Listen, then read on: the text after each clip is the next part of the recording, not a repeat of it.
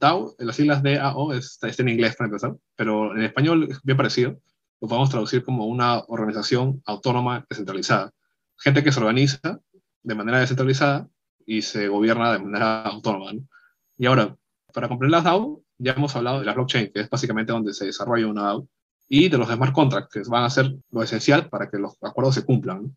¿Qué sucede? Que las DAO utilizan los smart contracts para poder establecer sus reglas, sus principios que van a regir dentro de la organización. O sea, para entenderlo mejor, ¿cuál sería la diferencia entre una empresa privada, como conocemos hoy, o sea, una persona jurídica, con una DAO? Una persona jurídica, pues, muchos de nosotros abogados ya, ya sabemos, está organizada jerárquicamente, ¿no? Tenemos a los accionistas, tenemos a los gerentes, a los directores y a los empleados, a los trabajadores. En cambio, en una DAO, en una DAO ya no existe una jerarquía de, de directorio o de accionistas, sino que todos son dueños de la organización y todos se organizan a través de smart. Este podcast es patrocinado por escriban.com. ¿Cuántas veces como abogado quisiste que tus trámites los pudieras hacer en línea y evitar ir a juzgados o a las dependencias a solicitar expedientes, certificados o documentos para poder hacer tu trabajo? Escriban es la plataforma donde ayudamos a los despachos, notarios y corporaciones que necesiten administrar sus expedientes judiciales y trámites legales de manera fácil, segura y bien organizada. Si tú quieres optimizar los recursos en tu empresa, Escriban te regala 20 días de acceso gratuito. Conócela y solicita tu demo en www.escriban.com y menciona Escriban Podcast para acceder a este beneficio. Bienvenidos a nuestro nuevo episodio de Escriban Podcast. Soy Carolina Sky y sé que podemos mejorar nuestras vidas innovando y poniendo nuestro granito de arena para cambiar aquellas cosas que no nos gustan, realizando pequeñas acciones que en conjunto impacten al mundo. En este podcast encontrarás entrevistas con líderes en finanzas, derecho, bienes raíces y tecnología. Cada semana estamos entrevistando a personajes que han contribuido de manera relevante en su industria, para conocer las tendencias y para inspirarte a que tú también aportes tu granito de arena. Recuerda que Escriban Podcast está en YouTube para que tengas una experiencia completa con los invitados e invitadas en video. Ve a youtube.com diagonal escriban podcast y suscríbete para enterarte de todos los episodios de estreno. Buenas tardes a todos, bienvenidos nuevamente. El día de hoy tenemos el placer de contar con Freddy. ¿Cómo estás Freddy? Bienvenido. Hola Carolina, mucho gusto conocerte virtualmente al menos. Muy bien, pues hoy vamos a tocar unos temas muy interesantes porque aparte de interesantes son muy relevantes. Empezaremos con una pequeña semblanza tuya, Freddy. Si bien ya sabemos que eres abogado, no todos saben que estás en Perú gracias a la tecnología que podemos contar contigo el día de hoy. Y también nos contaste que estás certificado en la CS50, Ciencias de la Computación, para abogados emitido por Harvard. Eso te ayudó a investigar, a, desarrollar cierto material sobre blockchain. De hecho, sí, definitivamente ese curso que nos están dando, las clases son gratuitas para ver, cualquiera puede entrar, lo único que te cobran es el certificado. Pues. Pero de hecho yo, el tema de blockchain fue incluso, me interesó un poco antes de llegar a ese curso, porque todo empezó una conversación que tuve con mi padre hace un año más o menos. Bueno, yo le pregunté, porque yo me estaba empezando a sentir curiosidad por el tema de que si las plataformas digitales son totalmente seguras o no, si ninguna es invulnerable, así totalmente como un candado que no se puede romper. Y ahí fue que mi mamá me dijo, no, pero existe la blockchain. La primera vez que la escuchaba decía, no, pero es imposible, todo es vulnerable, todo se puede hackear, cualquier cosa se puede hackear. Pero al final me dejó con la semilla de saber mucho más y al final cuando yo entré a ver internet, obviamente, que es lo primero que, que, uno busca, la verdad es que me di con un mar de información inmenso, vasto. Incluso hasta ahora, después de casi dos años de investigación sobre esto, no paro de aprender unas cosas así de grandes. Fue casualmente, ¿no? Que empezaste entonces a adentrarte en estos temas de blockchain gracias al comentario de tu papá. Pues adentrándonos en el tema, Freddy, a la comunidad les comento que yo a Freddy lo contacté por LinkedIn porque he visto su material acerca de blockchain y me gusta porque es muy didáctico. Y para las personas que todavía no están muy adentrados en el tema, Es por eso que lo invité para que sea muy meticuloso en la explicación porque para muchos es difícil de digerir. ¿Qué es la web 3.0, Freddy? Para explicar la web 3.0, primero hay que conocer muy bien el concepto de blockchain, que lo voy a explicar a continuación, que es algo, voy a tratar de explicarlo de la manera más simple posible para que lo entiendan bien. Imaginemos, ustedes pónganse a pensar en la llave que tienen para entrar a su casa, ¿verdad? Lo que hace el blockchain es eh, utilizar la criptografía informática, que es básicamente una especie de, de, método matemático muy complejo, extremadamente complejo. ¿Para qué? Para generar una clave, un número bien largo de más o menos 20 dígitos, para que este código, esta clave, por decirlo así, esta llave, se le asigne a un bloque. ¿Por qué es cadena de bloques? Porque son varios bloques que contienen información validada, información que es verídica, información que es cierta, e información que es inalterable, o sea, no se va a poder modificar, ni, ni alterar, ni manipularla, ¿no? ¿Por qué? Porque a diferencia de, digamos, el correo electrónico Gmail, por ejemplo, todos los datos que enviamos y recibimos a, a, través del correo se dirigen hacia un servidor central en las oficinas centrales de Google que están en Silicon Valley, ¿no? Ahí tienen servidores gigantes donde envían y reciben correos electrónicos, pero en términos muy simples, ¿no? obviamente. La diferencia con el blockchain es que toda la información, toda, toda, toda la información está distribuida en cada computadora de cada persona cada dispositivo de internet, mejor dicho. O sea, puede ser un celular, puede ser la, la, la, misma laptop, puede ser una tablet. Entonces, si uno se conecta a la web 3, está entrando a una red blockchain. Hay varias redes blockchain. Las más conocidas son la de Bitcoin o la de Ethereum. Pero básicamente, la de Bitcoin no te permite usar web 3, solamente las redes Ethereum. ¿Por qué? Porque la red Ethereum, es la segunda generación blockchain, permite crear aplicaciones, programas dentro de la blockchain. Por eso tenemos Web 3.0. La Web 3.0 básicamente te da el acceso a servicios como los metaversos, por ejemplo, o finanzas descentralizadas. Te da acceso a poder intercambiar tokens, o sea, criptomonedas. Todo eso a través de una sola forma de identificarse. No, no sé si han escuchado el término de wallet, que es billetera en, inglés. Este wallet eh, en realidad es una representación de una clave privada que identifica a cada persona que se está conectando a la red blockchain. Eso es lo que básicamente sería la nueva web 3.0, porque a diferencia de la 2.0 que tenemos, por ejemplo, Facebook, YouTube, Gmail, ¿no? nos ha permitido interactuar mucho más alrededor del mundo, globalmente, ¿no? Porque la 1.0 era simplemente información que veíamos como, no sé, eh, los hipervínculos, ¿no? Que te dirigían a otras páginas para ver más información. Pero entonces luego llegó la 2.0, que está con YouTube. Que ya podemos subir videos, podemos interactuar con más personas, es un gran cambio bastante grande. Y ahora la web 3 es la forma en la que ya, aparte de todo lo que tenemos, aparte de la web 1 y la web 2, tiene eh, la ventaja de, de, que esté descentralizado, o sea, que nuestra información se envíe a un servidor central, ¿no? que nuestra información la manejemos nosotros exclusivamente nosotros, más. E incluso si necesitamos mandársela a alguien, o sea, no, no, no sale toda la información, solamente nuestra clave pública. ¿no? La clave pública al final es lo que se muestra y dentro de esa clave pública está la clave privada. Ahora bien, eso es básicamente lo que hacía la Web3 en realidad. Es claro. Ahora, hablando de blockchain, y ya mencionaste algunos elementos, pero me gustaría enfatizar en cuáles son los elementos de la blockchain. Sí, por supuesto. Mira, la blockchain básicamente tiene las siguientes características principales. ¿ya? La primera es que, ya lo he mencionado, es descentralizada y es distribuida. Esto quiere decir que todos estamos conectados. eso quiere decir que la red es de todos y de nadie al mismo tiempo. O sea, nadie la controla, sino que todo el mundo la está usando y al, al final es como una especie de bien público, por decirlo así. ¿no? Uno entra con su wallet a un servicio de la blockchain.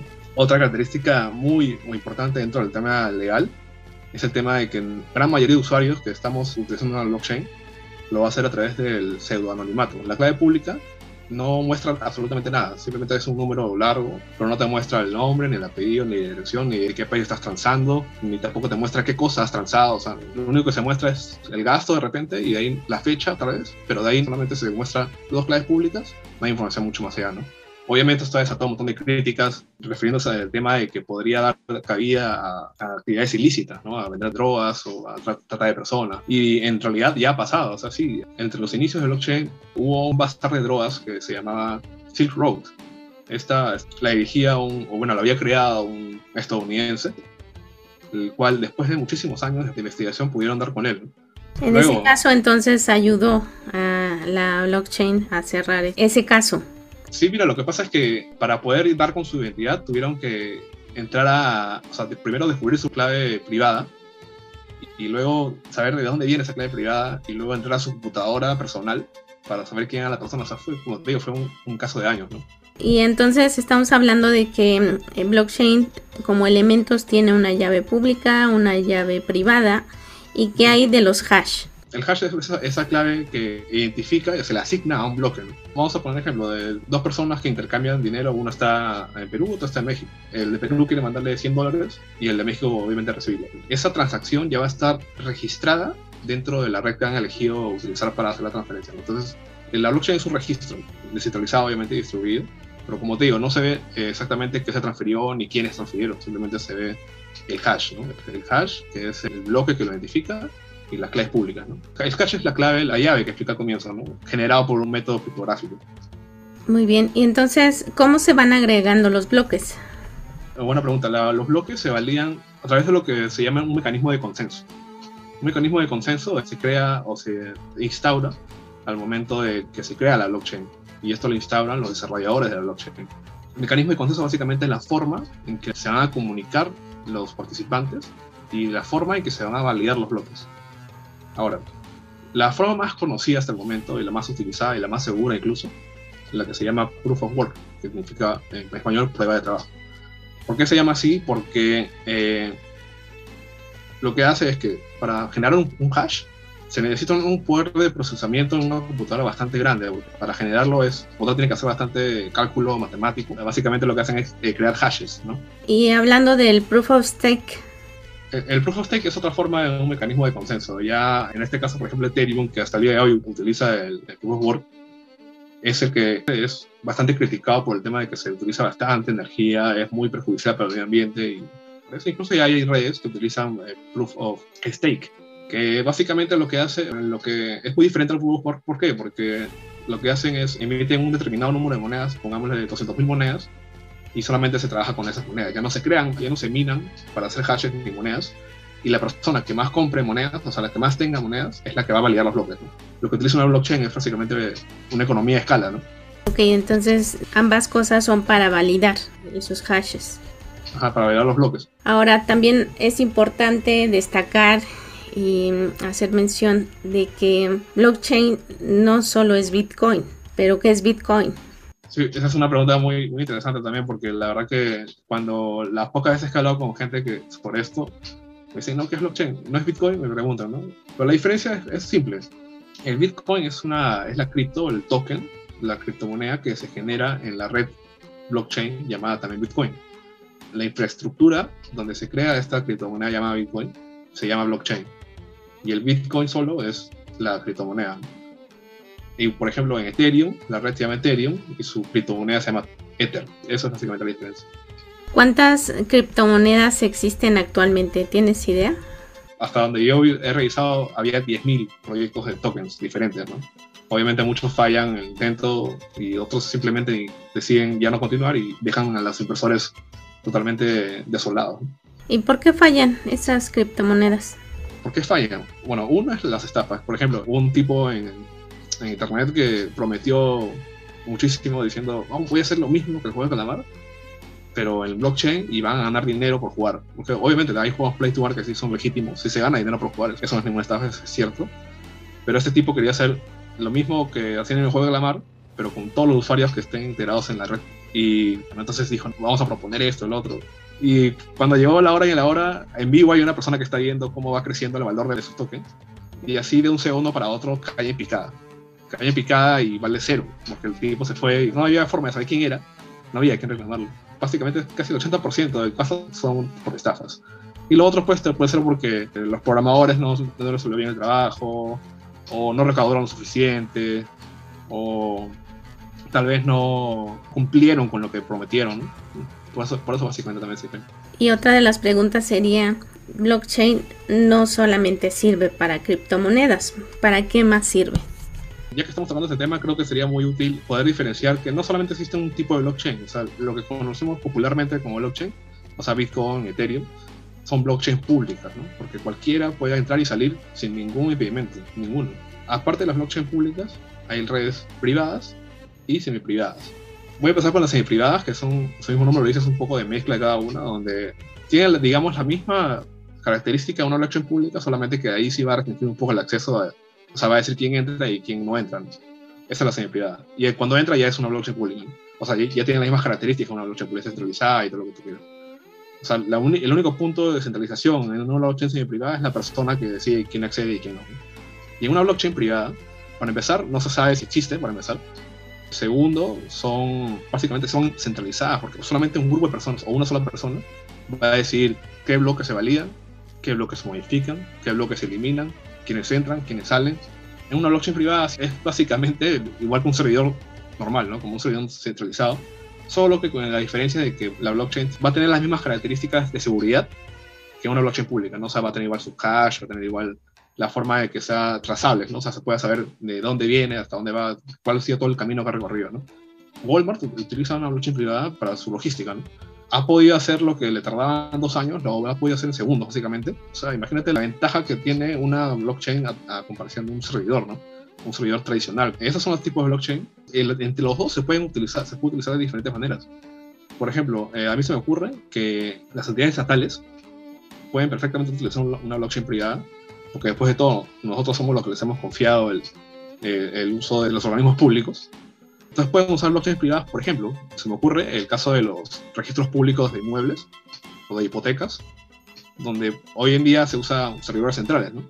Entonces con el blockchain ya estaríamos ante un escenario en donde ya podemos saber con mucha más certeza, o sea, no tendríamos que ir a un notario de repente para que diga, ah, sí, sí, esto es cierto, o de esto ha ocurrido, registro público de bienes, sino que ya de frente, entre dos personas, se hace la transferencia y se registra en la blockchain y en el registro público de, bienes inmuebles estatales. ¿no? Claro que para eso falta muchísimo, ¿no? Mucho por trabajar, pero sin duda sí es una herramienta este, que podría ser útil. Otro ejemplo sería, por ejemplo, el de el pago de regalías ¿no? automáticas. Y acá ya podemos entrar a hablar también de lo que es smart contracts. ¿no? Que probablemente hubiera sido una de tus preguntas siguientes. Los smart contracts han llegado muchísimo antes que la red blockchain, incluso mucho antes de los smartphones. Entonces, lo que hace el smart contract es básicamente coger los acuerdos de un contrato que dos personas hayan contratado, ya sea verbalmente o por escrito, y trasladar ese acuerdo a código informático para que se puedan autoejecutar. Ahora, este cambio es tan grande, pero tan grande, que está preocupando a juristas del mundo entero. ¿Por qué? Porque una vez que el smart contract es implementado en una blockchain, acá va el ejemplo que iba a poner, hacer que el pago de regalías de derechos de autor, pongámoslo, un artista musical, sea automático, sin ninguna clase de interferencia de intermediario, o sea que no tenga, no necesite un manager para cobrar, de repente solamente para representarlo, pero no para cobrar. Pero el punto es que podría simplemente, ok, vendiste una canción, automáticamente ya está en tu cuenta bancaria el dinero que te corresponde. Ya no tenemos que negociar, ya no hay forma de que la discográfica incumpla, ni que tú tampoco incumplas como cantante, porque si tú como artista no diste lo que prometiste, o lo que, lo que te hayas obligado a cumplir, no te va a soltar el dinero. ¿no? Entonces tenemos aquí una especie de, por decirlo así, de términos muy simples, contrato automático, una ejecución de ejecución automática. ¿no? Esto, implementar en la blockchain va a hacer que no dé lugar al incumplimiento básicamente lo que esto ha generado es que simplemente ya no puedes incumplir.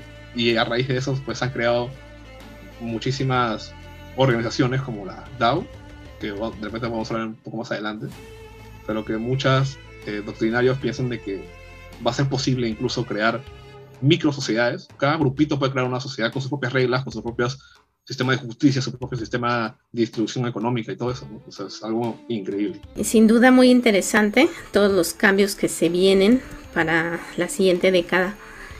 ¿Y quién controla la blockchain? ¿Quién la gobierna?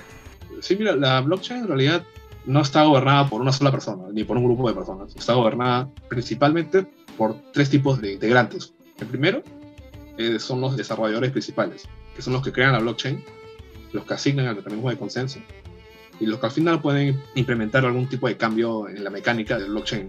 Pero obviamente, todo esto bajo la aprobación, el consenso de todos los demás integrantes.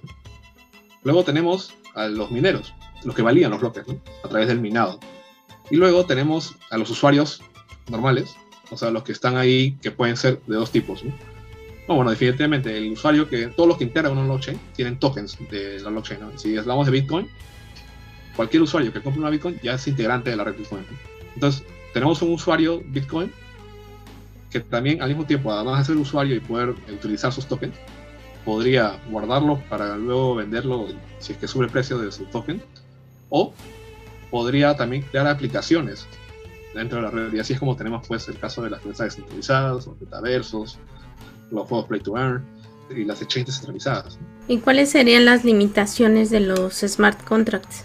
Los smart contracts son básicamente un programa de computadora. Y los programas de computadora eh, se crean a través del código informático. Entonces, si nosotros hablamos de un contrato legal tradicional, estamos hablando del lenguaje que tú y yo hablamos, escrito, obviamente, ¿no? Pero cuando hablamos de código informático, estamos hablando de un código, de un lenguaje mucho más formal, con métodos muy precisos, eh, que son básicamente el contrato escrito, así legal, o sea, legal, formal, escrito, y el contrato en código, como el smart contract. Entonces, los contratos icardianos son un tipo de smart contract, solo que esta vez el programa va a contener todo el texto normal que como conocemos hoy en día. ¿no? Entonces, ¿qué pasa si alguna vez nos vamos a un juez? Pues obviamente pues no va, no va a leer el código informático, sino, sino, que se va a ir de frente a leer el código de lenguaje natural.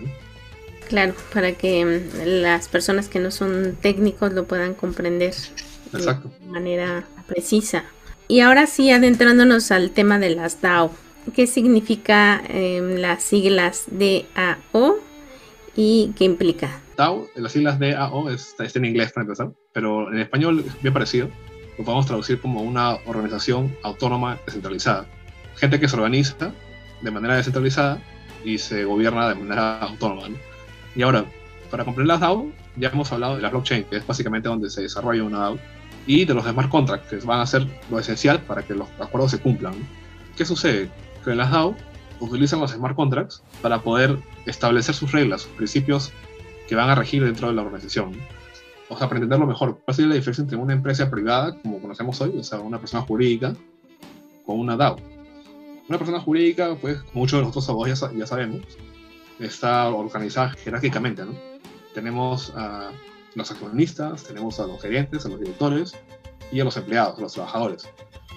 En cambio, en una DAO, en una DAO ya no existe una jerarquía de, directorio o de accionistas, sino que todos son dueños de la organización y todos se organizan a través de smart contracts. El caso más sonado que es el de, de Centraland, que es un metaverso en donde la gente ha recaudado millones de dólares, o sea, ha invertido millones de dólares para poder comprar parcelas, terrenos dentro de ese metaverso, de ese mundo virtual.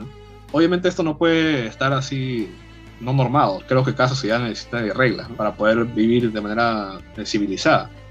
Igual, estas reglas se establecen, se instauran en smart contracts. Entonces, digamos, cuando yo quiero comprar una parcela dentro de este metaverso, el dueño me da el precio, yo le doy el dinero en cripto, y ya está. No tuvimos que ir a un notario, no tuvimos que ir a, ninguna entidad estatal para poder comprarlo. Y ahora, todas las demás reglas, distribución de conductas, se van a regular por smart contract en la medida de lo posible, obviamente, ¿no? Pero todo lo que tenga que ver con conductas y recaudación de dinero, en este caso cripto, va a ser distribuido ya previamente por las personas que integran la red. Y de la misma forma, si alguien implementan referéndums, van a hacer encuestas para saber qué cambios quieren hacer, ¿no? O alguien puede proponer un cambio y que todos los integrantes voten para que puedan implementar ese cambio que están proponiendo, ¿no? Entonces, ese es básicamente una Podríamos resumir lo que es una entidad que, que regula a los integrantes y las operaciones. Se autorregula porque el smart contract hace que todo el dinero que han programado se cumpla, o sea, se cumpla de la manera en que la han organizado. Y esto entonces se podría ocupar en cuestiones gubernamentales, en cuestiones de política pública. Puede haber un seguimiento para evitar que los políticos incumplan con los presupuestos, para evitar que haya saqueo de presupuestos, de recursos. Sí, mira, en realidad para poder evitar esos actos de corrupción entre los funcionarios públicos, perfectamente una blockchain se puede utilizar y va a servir muchísimo, tanto como incluso para los certificados que emiten la misma entidad en este caso con la blockchain ya no existiría algo así. Ahora, las DAO eh, sí son algo especial porque si esto se desarrolla a un nivel mucho más escalable, va a poder hacer que, como te digo, la gente cree sus propios sistemas este, normativos, sus propias sociedades, por decirlo así. ¿no? Vitalik Buterin, en una entrevista que le hicieron, que fue el que básicamente hizo que los smart contracts se pudieran implementar en una blockchain. O sea, gracias a él se puede hacer eso. Gracias a él existen los, metaversos. Que es el CEO de Ethereum. Ethereum. Sí, ajá, de Ethereum, sí él dijo, mi sueño es que los niños de 8 años puedan hacer sus propios sistemas financieros con la DAO. Y esto obviamente no le conviene a los gobiernos, por eso muchos gobiernos no han aceptado las criptomonedas, porque me parece que en el fondo les da miedo no les conviene aceptar el blockchain porque precisamente se trata de darle el poder a la gente. ¿Tú qué opinas? Mira, este es un tema bastante, bastante controversial definitivamente. Es más, lo que más le atemoriza a los gobiernos es perder soberanía monetaria. ¿Por qué? Porque la gente va a empezar a usar criptomonedas, ya sea Bitcoin, Ethereum o incluso los stablecoins que son básicamente criptos, pero respaldadas con activos fuera de la red. Ahora, ¿qué sucede? Muchos países, eh, sobre todo China, ha prohibido las blockchain públicas. No puede haber minado de blockchain, ni tampoco puede haber ninguna red de blockchain pública en el entorno de Internet de China. ¿no? ¿Y qué ha hecho? Lo que ha hecho es emitir una moneda digital de su propio banco central, llamadas CBDC, como las siglas CBDC. Ahora, lo que sucede con esto es que lo han hecho muchos países que no son como China, también están metiendo su propia CBDC por el tema de perder la soberanía monetaria. Pero estas CBDCs son innovadoras en el sentido de que el Banco Central, que es el que emite las, monedas, ya no va a tener que gastar en el almacenamiento, ni en la limpieza, ni en el transporte de monedas físicas como las conocemos, los billetes o las monedas. Ahora todo es una moneda digital, la CBDC. Que no es una cripto, ojo, las la CBDC no son cripto, son monedas emitidas por un servidor del, Banco Central. Puede ser que use una blockchain, pero sería una blockchain privada en este caso, ya no una blockchain pública. El caso de China es interesante porque va a hacer que su economía sea aún más planificada de lo que ya es. Porque con esta moneda digital, lo que pueden hacer es básicamente decir, este grupo de ciudadanos le vamos a dar mil monedas digitales a cada uno, pero le vamos a decir, si ustedes ciudadanos no gastan hasta tal fecha, esta moneda ya no vale nada si ustedes ciudadanos no gastan estas monedas en este específico servicio o bien, no va a poder gastar en otra cosa. Ellos planifican su economía y con esto lo van a planificar todavía mucho más de lo que ya está dando. Y es una forma de tener el control, nuevamente, como Estado. Seguramente otros países se van a sumar con esa estrategia política y financiera para poder seguir teniendo el poder. Así es, claro, tendrías que ser un régimen como China para que tengas que prohibir las blockchain públicas y que solamente tu moneda nada más sea la que puedan utilizar, ¿no? Pero, por ejemplo, Uruguay también ha sacado su propia CBDC, pero no ha prohibido la blockchain política, simplemente es una opción más para utilizar, ¿no? Porque obviamente también tienen el respaldo del Estado, ¿no? Porque la vulnerabilidad de las criptomonedas es que son muy volátiles y nadie te asegura de que de un día para otro valga cero. Esa es la gran diferencia. Y con todo este conocimiento, con toda esta investigación que desarrollaste, ¿cuáles son tus conclusiones acerca del blockchain, acerca de las DAO, a dónde nos van a llevar, cómo ves tú el futuro próximo para estos meses y hasta la siguiente década. Te diría que no creo que tarde hasta el 2030, yo creo que para el 2025 ya va a estar súper masificado, por decirlo así, en su mayoría, ¿no? Pero bueno, el futuro en verdad que tiene un montón, un montón de innovación, sobre todo de beneficios para poder individual. O sea, esta vez la misma persona ya tiene poder sobre sus datos, poder sobre su dinero, poder sobre su forma de organizarse. En sociedad incluso, ¿no? no hablamos de empresas, sino como sociedad. Mira, yo creo que el blockchain aún así necesita regulación. Los bloques no son modificables, como te comenté en un principio. La única forma de modificar un bloque, de revertir una transacción de un bloque, es que más del 51% de todos los integrantes estén de acuerdo en revertir esa transacción.